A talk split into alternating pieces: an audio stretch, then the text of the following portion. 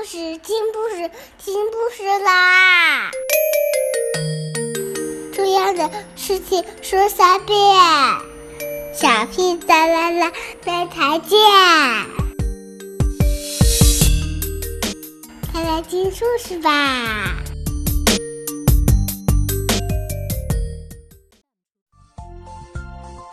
！The Giving Tree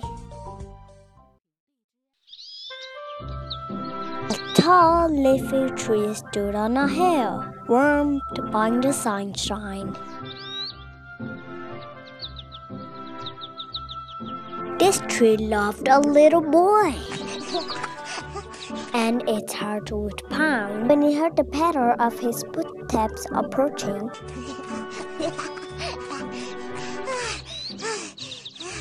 Hello, tree. How have you been? The boy would always run to the tree right after school. Tell it everything that had happened to him that day. Someone hid a frog in the teacher's desk today. It hopped out during our dictation quiz and said, Rabbit! and I wrote rabbit in my notebook.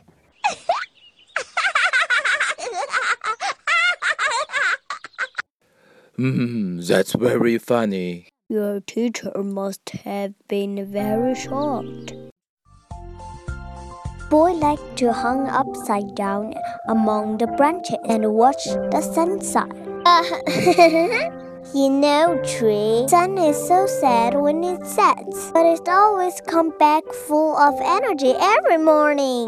That's beautiful. I never saw it like that. You should become a poet. Oh, I don't know. That's just what I see. You're always sad too when your leaves fall every winter, but you greet them happily every spring. That's true. However cold and lonely I am in the winter, I always know that the new sprouts will come in the spring. Boy and the tree understood each other's hearts and became best friends. the boy made crowns from the tree's leaves and napped among its roots. The tree loved him with all its heart. It was happy because it knew it was loved in return. and drifted by, and soon the boy became a young man. He grew more and more busy and could not come to visit the tree as often as before. Then one day he was back. He was all grown up now. The tree rustled its leaves happily to greet him. I've waited so long for you, and you're back at last. Come, swing on my branches. But the boy only shook his head. No, I'm too busy for games now. I have to take care of my wife. We're expecting a baby soon. Wow, you really are all grown up. I am, but I don't even have a house. And I don't know how to raise a family. the tree laid a branch gently on the boy's shoulder and gave him a pat. Here, you can have my branches.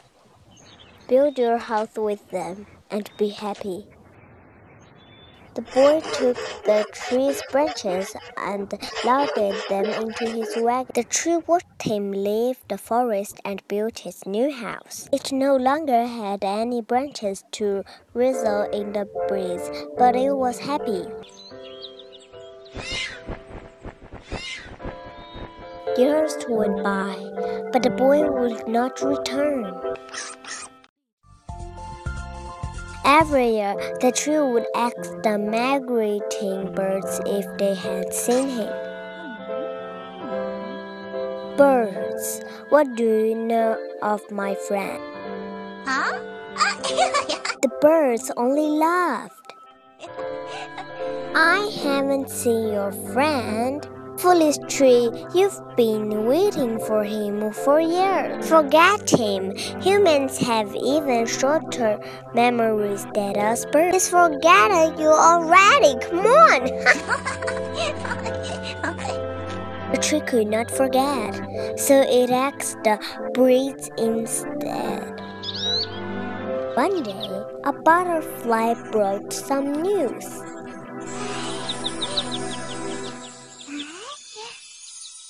Was passing through the city a while back and I heard of your friend. Did you? Tell me, how is he? Is he happy? Mm, not exactly. He lost all his money. He's homeless now. But how? Why? That's all I heard. I'm sorry. True was worried and wished it could do something. One night, the boy came to visit. He was weak and tired, and it broke the tree's heart to see him. It wanted to console him. It didn't have its branches anymore to pat him on the shoulder, supported him as he leaned on its trunk.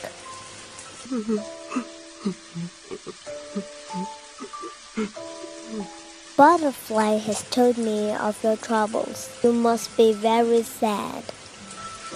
Very sad. How could I even describe how I feel? I have nothing. I am a failure. the tree was sad, but it no longer had its leafy branches to shelter the boy from the rain. I wanted to go away to sail off, far away from this place to begin a new life somewhere else. You are always trying to run away.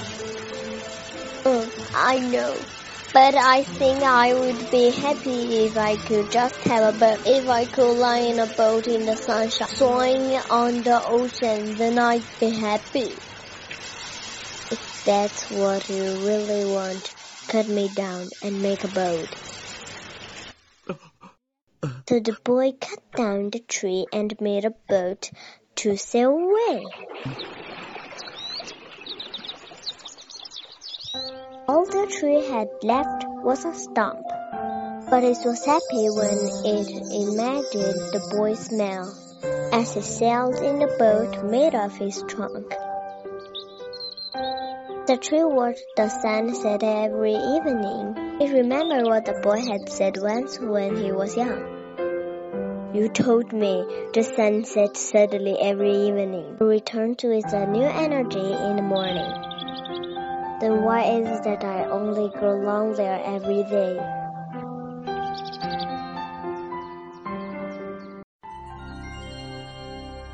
Years passed since the boy sailed away. He sailed across the ocean and around the world and came home an old gray haired man. He saw the newly paved roads, the tall buildings, the new cars, and missed his tree. My home is changed. Is the tree still there in its place?